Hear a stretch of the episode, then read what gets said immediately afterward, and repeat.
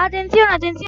Última noticia del día. Se ha detectado un virus en China y se hace llamar coronavirus. Para prevenirlo, debes quedarte en casa hasta que se acabe el estado de alarma. Puedes salir un rato a la calle con alguno de tus familiares y sea así, lleva protección y mantén la distancia. Quédate en casa que este virus lo paramos.